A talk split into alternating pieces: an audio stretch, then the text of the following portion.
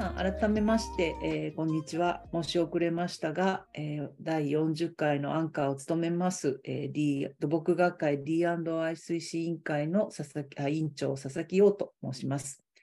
えー、今日は、えー、ゲスト上田多門先生をお迎えしております。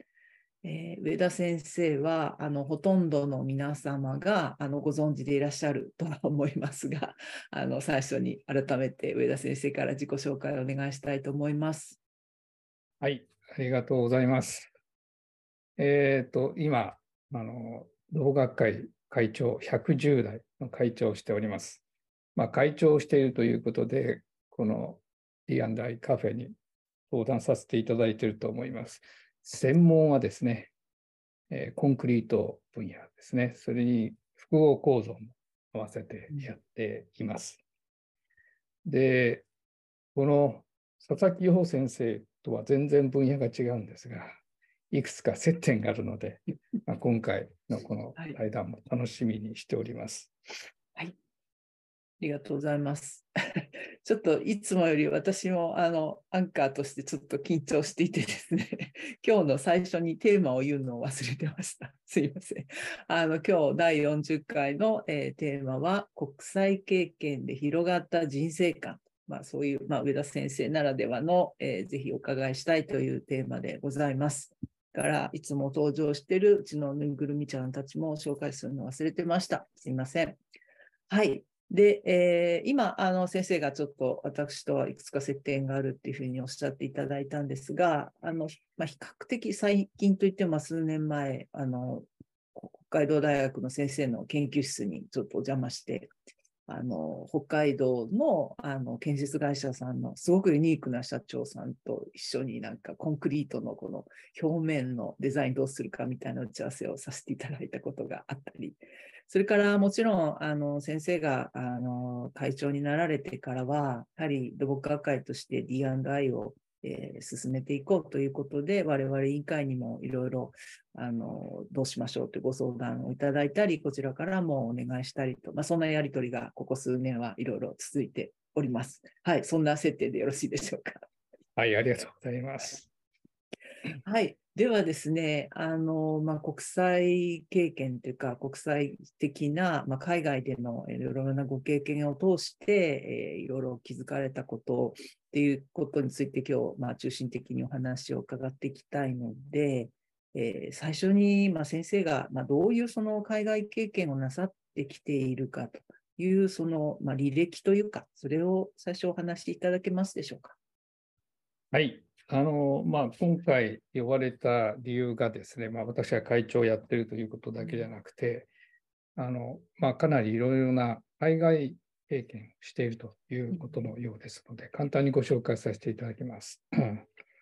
えとまずですね、あの博士課程を終えた直後に2年間、まあ、今でいうポスポスドクですね、ポスドクの形で、アメリカのワシントン州のシアトルのワシントン大学に、えー、で滞在してました。で、まあ、これを、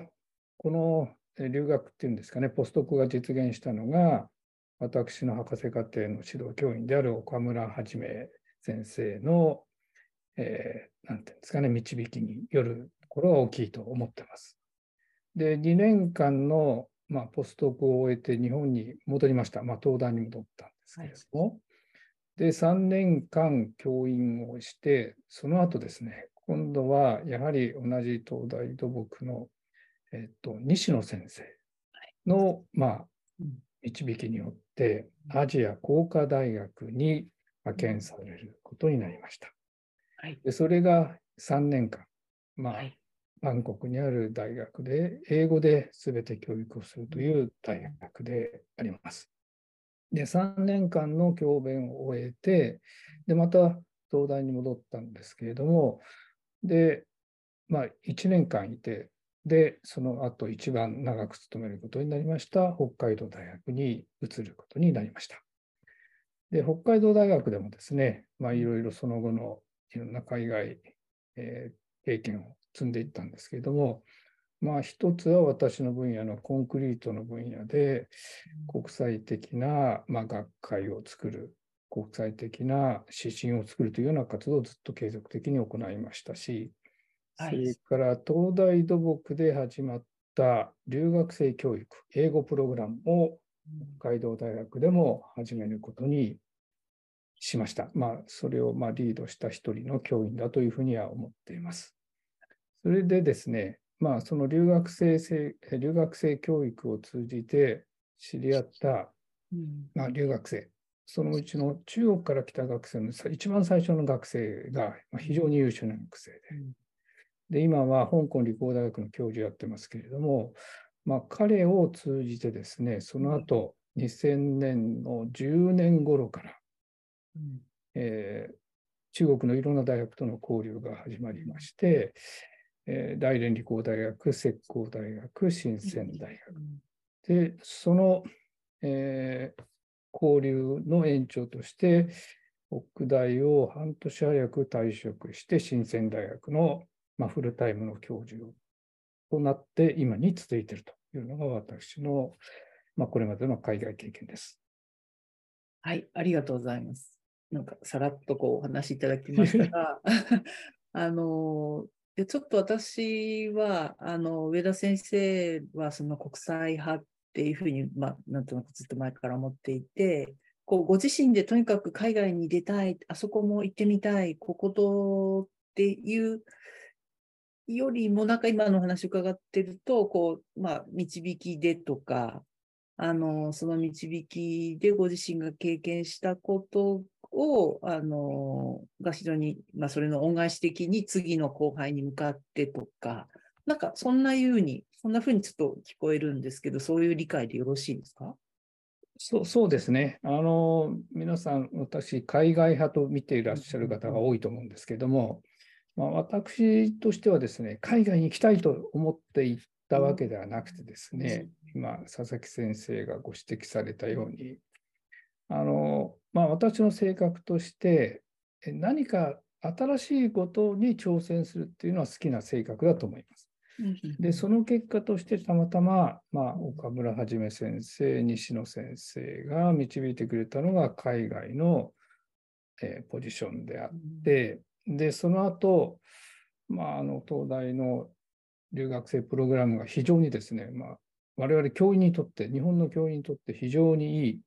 プログラムなので、それを自然に北大でも始めた。で、その結果、産物としてですね、まあ、非常にいい留学生が来てくれて、その先ほど言った香港理工大学の先生になった学生、えー、大ジャンゴという方なんですが、が、まあ、まあ、私の学生だったんですけど、導いてくれたんですかね。で、いろんな大学との交流が始まって、今に至っているということですね。あの研究オタクです。本当に研究オタクで、今でも研究が好きでやってる。はい。はい、あの本当に、まあ、教員としてよくあるパターンじゃないかなと思います。はい、はい。ありがとうございます。で、あの、まあ、先生が最初にアメリカに行かれたのが、もうかれこれ40年前ということになりますから、まあ、それからこの40年までの時代っていうのはかなり変化をしていて、で、まあ、日本で言えばね、失われた30年とか、まあ、40年前はまだこう結構、あの日本強いぞ、行けっていう感じだったし、あのまあ、アメリカは少しあのアメリカの方が上というような意識もあったかもしれませんが、まあ、あのバンコクなんかはむしろ日本の方の技術を向こうにとか、なんかそういうその国によって、えっ、ー、と、土木技術とかインフラが、まあこっちが進んでいるとか、でそれがこうなんかいろいろ結構変わってきてるこの40年間かな、みたいにも、あの、なんとなく思うんですが、先生がその、最初に行かれた頃、あるいはアジアに行かれて、あるいはまた中国との関係の中で、こう、インフラに対する見方みたいなものが、ちょっとどんなふうに、こう、海外とのご経験通じて思われているかなっていうことも、ちょっと次お伺いしたいんですけれども。はいあ、ありがとうございます。うん、えっ、と、それを知りたくて海外に行ったわけではないんですけれども、うん、その最初に申し上げたドクターを取った直後にアメリカで2年間過ごしました。で、その時は、えっ、と、あれですね、日本が世界ナンバー2になって、うん。まあアメリカから日本が叩かれていた時期なんはいですはいけども、まあ、だけどもやはりアメリカは世界ワールドナンバーワンの国で、で、それを実感するようなインフラの整備がうん。なされていたっていうのをすごく感じましたね。い一番印象に残ってるのは、まあ、もちろん皆さんがよく知ってるたくさん車線が並ぶ高速道路網なんていうのは皆さんよくご存知だと思うんですけれども、その当時一番違ってるなと思ったのはうん空港でしたね。ああ、空港。はい。アメリカのいる、どこの州行っても、まあ、遠いので飛行機使うんですけれども、うん空港に降りるとすごく大きいんですよね。日本で一番大きい空港、その時は羽田か成田か、まあ、うん成田もあんまり使われてませんでしたけどね。うんだから、より大きい空港が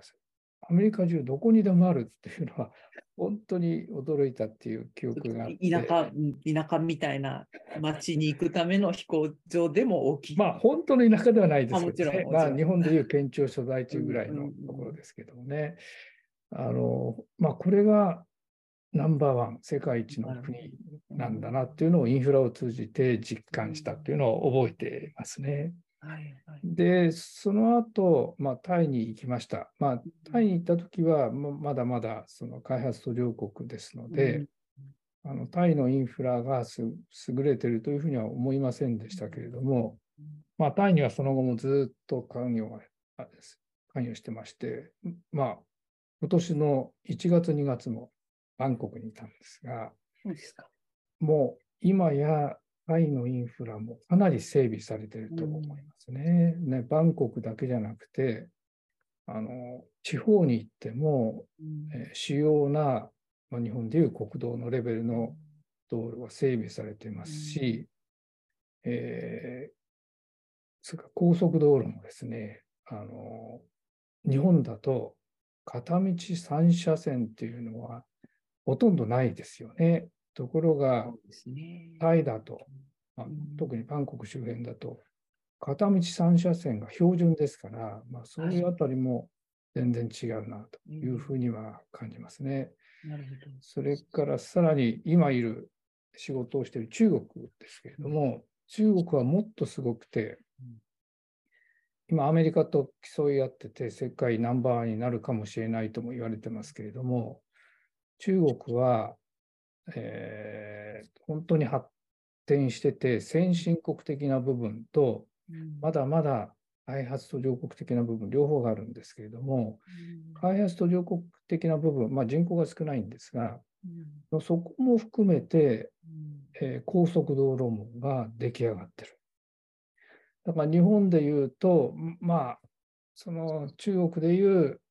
まだす開発が進んでないところって、本当に人口がないんですけれども、あんな人口がないところが日本にはないんですが、日本で言えば、稚内まで高速道路が通ってる。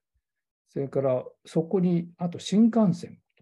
そうですね。はい。高架橋で出来上がって、はいだから稚内まで新幹線ができてる。そんなイメージなんですね。だから、まあ、どういうふうに予算をつけるかっていうのは政府の政策なんですが、まあ、このあたりを見ても、世界ナンバーワンになる国っていうのは、まあ、こういったインフラの政策っていうんですかね、整備をする国なのかなっていうのを、まあ、アメリカと比較してうん。感じました。なるほど。まあ、そのやはり現地に身を置くとですね、やっぱり私もそうですけれども、その写真等で見てきたものと、やっぱり現地に行かないと本当にわからないのがそのサイズ感ですよね。そうですね。あこのサイズ感とか密度感みたいなものは、やっぱり肌でこう感じて、こう、なるほどって思うことになるのかなと思って、今先生の話を伺ってました。でもそう言っちゃうと、こう、日本のインフラって、ああ、もうちょっと追い抜かれたな、みたいには、あの、なんか聞こえますけど、決して、まあそうではない部分も、まだまだ、あの、多分世界的にもリスペクトされてる分野も当然ございますよね、先生の、あの、はい技術の分野のところに。はい。えはいえーとじゃあ、そのあたりそうですね。あの、まあ、先ほど申し上げたように、ASEAN とか中国とも比べても、日本が決して、まあ、経済規模でいうとナンバー3なんですけども、うん、インフラの整備状況はナンバー3とは言えないんじゃないか、特に機能的にですね、いろんな意味で言えないんじゃないかなっていうのは感じてるんですけれども、もちろんいいところがあって、うん、あの日本の工業製品っていうのは質が高いということで有名ですよね。で、世界を相手に、えー、マーケティングでいろんな仕事をして売ってる日本の企業まあ、工業製品を作ってる企業たくさんあるんですけれども、まあ、同じように日本の建設業もやっぱり匠の心っていうのは強く感じますね。だから決して品の質の悪いものを作って終わりたくないっていうのは多くの技術者が持ってるんだと思います。その点はえーと、海外と比較しても誇れるんじゃないかなと思うんですけれども、だけど、よく説明できるんですけどね、工業製品は日本の質の高いものを海外の人が、えー、高く評価してるんですけれども、うん、建設、ね、構造物に関してはあまりそれが評価されていないような気がしますね。で、どうしてなのかっていうのはうまく説明できません。もしかすると、インフラという意味ではオーナーがえ個人じゃなくて政府であるとかなのが理由なのかもしれませんね。であと、もう世界どこの国の人も言うのは、あのあれです。自然災害大国である日本。はい、その地震に対する対策。うんまあ、洪水っていうのは国によってちょっと状況が変わるので、必ずしも同じ技術は必要ないかもしれませんが、うん、地震はですね、起こる国は同じ技術が必要なんで、それに対する日本への志は今だにも熱いものがあると思ってます。はいまあ、あの単純にこの国のインフラがすごいとか、そういうところではなく、やはりインフラ一つとっても、あのいろんな視点からこう評価というか見ていくっていうことが、その私自身というかみんな土木に関わる人間一人一人のこう視野も広げるでしょうし、まあ、日本も今だんだんこう元気がなくなったりしてる時もあのいやいやそういうところばかりではないとかやっぱりなんかそれも海外の直接的な経験を通してあの感じると、よりお時間をあの持てるのかなということを、まあ、伺ってて、はい、その通りだと思います、はい、確かに。はい、で、ちょっと話をちょっとガラッと変えてですね 今日あのゲストのご紹介というところで上田先生の紹介文にあの妻と息子はタイ出身っていうのを あの書いていただいたんですけれども、えっと、お聞かお伺いするところそのバンコクアジア工科大学にいらした時にお知り合いになった方が奥様っていうそういう理解でよろしいですか？はいその通りです。はい。はい。えー、っと、まあ、あの、バンコクのアジア工科大学での経験がですね、うん、割と私の人生においては、うん、インパクトが大きかったように思いますね。で特に今まで持ってた、うん、今でいう女性観とちょっと違うような気がするんですけども、家族の中で、その、まあ、妻、夫という役割分担があって、あの妻がこうあるべきだというその当時、うん、まあ、日本の多くの方が持ってたものと違った、うん、えー、女性観ですかね、家族の中での女性の立場がをの具体例をバンコクで見させていただきました。まあ、もちろん、バンコクですから多くのタイ人を通じたの通じての具体例でもあるし、それからそこにいるで働いて日本人の方を通じてもそれを感じましたね。だからそこにいる日本人の方が、その当時の平均的な日本の家族像を持っている方とは違ってたのかもしれませんけどね。なるほど。そんな経験があります。はい。それは、えっと、まあ、若い学生さんだったり、えっと、スタッフとして働いている方だったり、まあ、多くの女性がやはりその AIT の先生がいらしたところにもいらっしゃって、しかもその、なんていうか、こう、生き方というか、なんか考え方とか、でさらに言えばその、それを取り巻く家族の中の役割みたいなものが、いや、これはちょっと自分が見てきたものと違うぞっていう、そういう、まあ、ことを体感されたっていうことですよね。そうですね。あの、まあ、その時、えっ、と、多くのタイの方が言ってたんですけれども、えっと、まあ、タイの女性なんですけれどもね、あの、タイの男性はだらしがないと女性は、多くの女性が言ってましたね。だらしがない結果として、その、まあ、女性が強くならなくちゃいけない、まあ、いろんな意味でですね、あの家族を支える経済的云々も含めて、まあ、そういうのをいろんなところでいました。あだから、まあ、まあ、そこから考えるのが、ちょっと飛躍あるかもしれませんけれども、まあ、家族の中で、まあ、私の世代、まあ、その当時までは、ほとんどがやはり大黒柱として夫がいて、まあ、夫が家族のすべての面をどう見る、まあ、経済的という意味ですけれども、というのが一般的でしたけれども、まあ、その経験を通じて、共稼ぎの方が絶対いいんじゃないかなと思いましたね。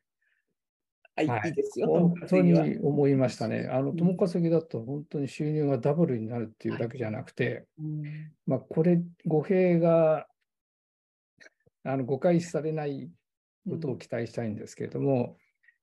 えっと、相手側が経済的に自立しているという方が、うん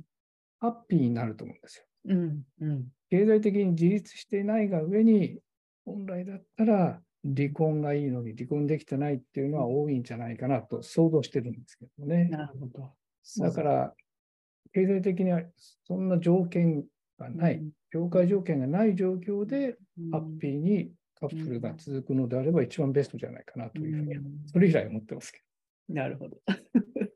あの今先生の口から離婚という言葉も出て、まあ私の周りにも、まあ、離婚する人たちもいますし、卒業生でも、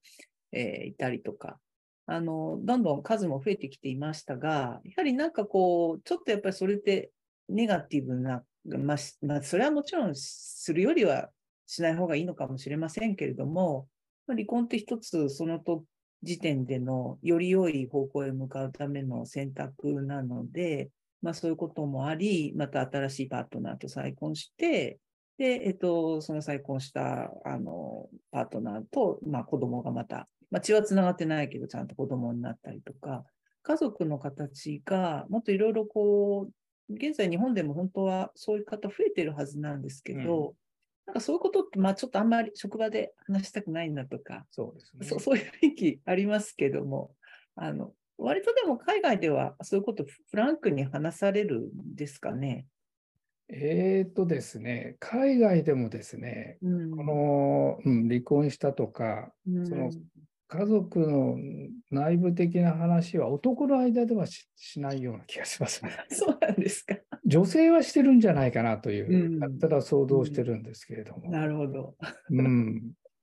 あの、まあ、ね本当に近い人は、うんそうですね。まあ、普通にしますけどね。だから今、うんあの、まあ、私は、うんもうバツイチで子供がいる以来っていう話は普通にしますけどもね、うん隠さずにね。まあ、うんそれは日本よりもしかしたら海外の方が、まあ、全ての海外の国という意味じゃないんですけども、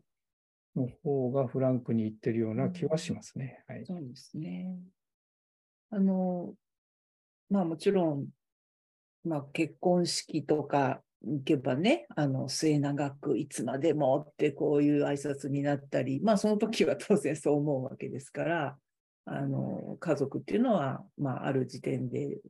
決まった家族がずっと続くのが理想かもしれませんけれども、まあ例えば病気で亡くなったりとか、いろんな事情でこう変わっていくことって当然あるので、あの、なんかこう役割分担みたいなのがあって、完成されたものこそが一つの家族像の理想であって、それからこう外れた形みたいにうん。思い込んでしまわないっていうことって、いろんなことをなんか自由にしてくれるんじゃないのかなっていうふうにちょっと思うんですけどもね。そうですよね。うんそのあたりが、もっとフランクに。話せる状況にね、日本でなるといいかなとは思いますね。はい。まあ、だけど、なんて言ったらいいんですかね、その、まあ、家族の状況が離婚して、まあ、本当に困ってる人はね、うん、そう。なんですけれども、普通に離婚して、まあ、第二の人生うまくいってる場合は、そのままうまくいってるんで、まあ、それを特に自慢する必要もないし、まあ、困ってることがないんで、友達に相談することもないんで、なるほど。だから、まあ、まあ、